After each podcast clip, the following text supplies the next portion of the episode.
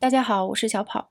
昨天有小伙伴问我上一篇文章中的那句话：“现在的市场是电脑化的、高频的，百分之七十都是机器在开您的油。”这种情节具体视觉化是什么样子？可不可以再细节一点呢？那今天就再细节一点，和大家讨论一下市场上的机器们。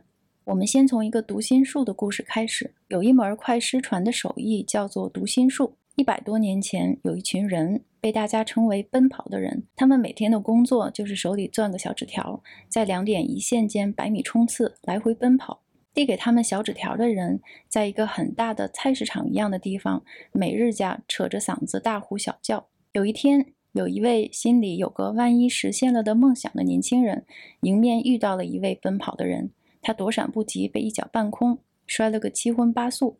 爬起来之后，他做了一件很颠覆的事，用一台机器取代了这些奔跑的人。这台机器就叫做电报骨架机。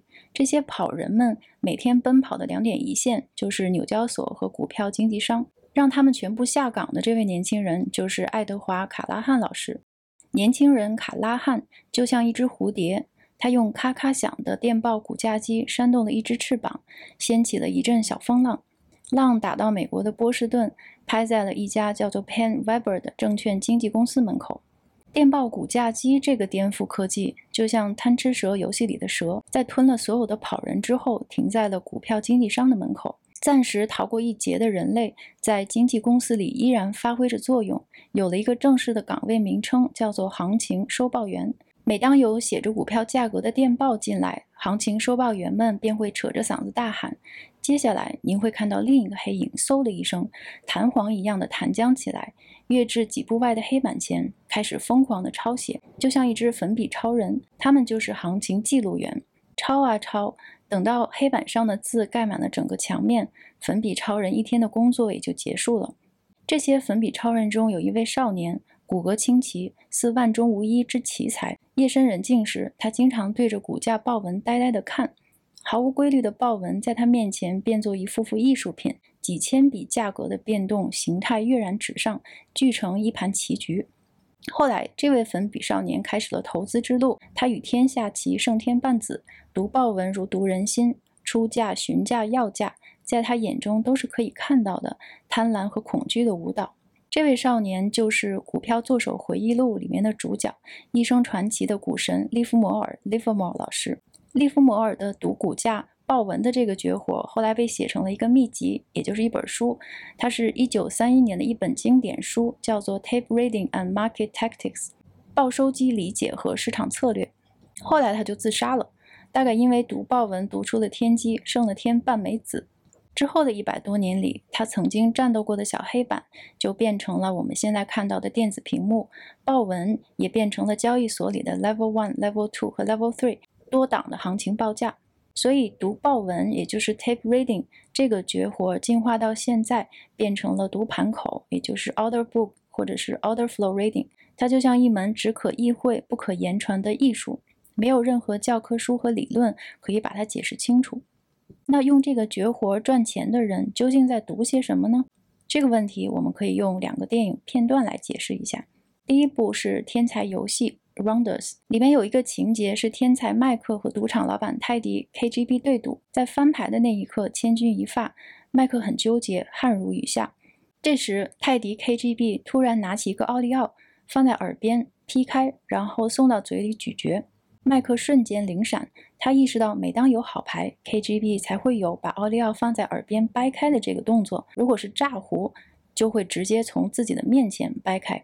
于是麦克弃根，用策略大乱 KGB 的方寸，最后大获全胜。我们再来看另外一部电影《赌神》里的一个片段，周润发老师扮演的赌神高进，从来不出千，却在赌台上无人能敌。他精通心理战，右手为指，戴一枚玉戒指，爱吃 Fedora 巧克力。老炮陈金城看完高进过去五百局的录像之后笑了。后生仔还是后生仔，赌神有一个非常不好的小习惯，每一次出签之前一定会摸摸自己的玉戒指。所以在两人对垒的当天，陈老师就押上了全部的身家，志在必得。有本事你四条皇后开来见我。高进嘿嘿一笑，真的翻出四条 A。原来摸戒指的这个小动作是他五百局中故意做的局中局。所以读心术还是高进老师道高一丈。这几位赌场的老炮其实和读报文的交易员并没有什么区别，他们都在读信号，读市场上的心态变化。市场上的报价单，也就是 order book，就是所有买家和卖家竞价发生的地方。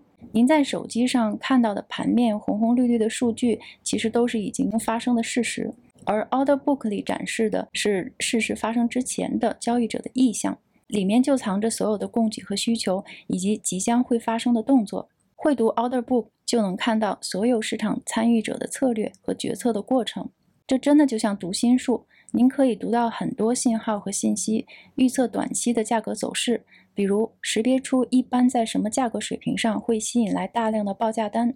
如果这个价格低于现在的市场价格，这就预测着一个支撑会出现。一群羊马上就会来跟进。反之，如果这个价格高于现在的市场价格，那就变成了阻力点，羊群就会散去。还可以读 order book 里的买卖价，推测在一个极短的未来，比如一天、一个小时、一分钟、一微秒之后的未来会发生什么。还可以识别出是否有大玩家进场。如果把上面两段的电影情节里的赌场换成金融市场，每当市场上有扛着大钱袋的大家伙出现。预谋吸进，或者是放出百万级的单时，他们是有足迹的。您是有办法看到他们的大脚丫的。他们的大脚丫就代表钱的流向。Paul Tudor Jones 老师已经说过，世界就是一张钱流地图。钱流的头浪拍过，羊群跟进，趋势就形成了。所以，什么才是真正价值 （intrinsic value） 呢？读心派会告诉您，下一个接盘侠愿意出多少钱，真实价值就是多少。这和基本面其实没有关系。那这门手艺现在还好用吗？很遗憾，用这种手艺来赚钱真的是越来越难了。利弗摩尔老师的辉煌停留在上世纪八九十年代，那个时候游戏里只有人和人的各种情绪，没有算法和机器。可惜历史已经翻了页，现在您的对面全是机器，或者是机器的做事商，或者是算法对手盘。直到十几年前，我们也许还真的能够靠听新闻联播来赚钱，因为时间足够。现在呢，一个消息出来，几秒钟、几微秒就被算法剪了去。等您进来的时候，已经是饭局上的最后一位了，也就是买单的那位。刘易斯老师在《大空头》中有一句话：“就像一只孤岛上长大的小兽，掉进了一个爬满巨蟒的巨坑里。”您要知道，数学和机器人正在吃掉整个世界。在金融市场上，流动性这个词已经不再是人类的语言，它早就变成了机器算法和大数据的语言。在人类的语境中，流动性的意思是能卖出去。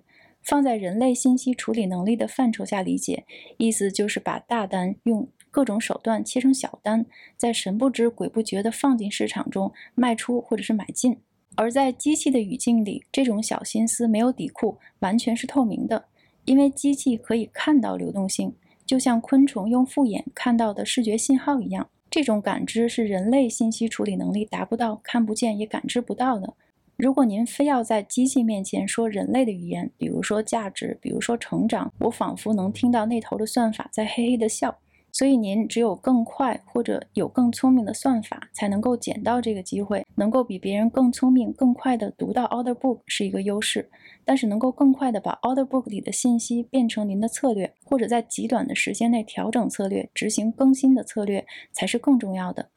这不仅需要极快的硬件、高效软件结构，还需要简单快速地抓住机会的算法策略，更需要在速度和策略之间找到平衡。最后的赢家不一定是最快的，也不一定是最聪明的，但一定是很快而且很聪明的。再过十年或者二十年，我们现在脑子中的市场也许会面目全非，您可能完全都认不出来。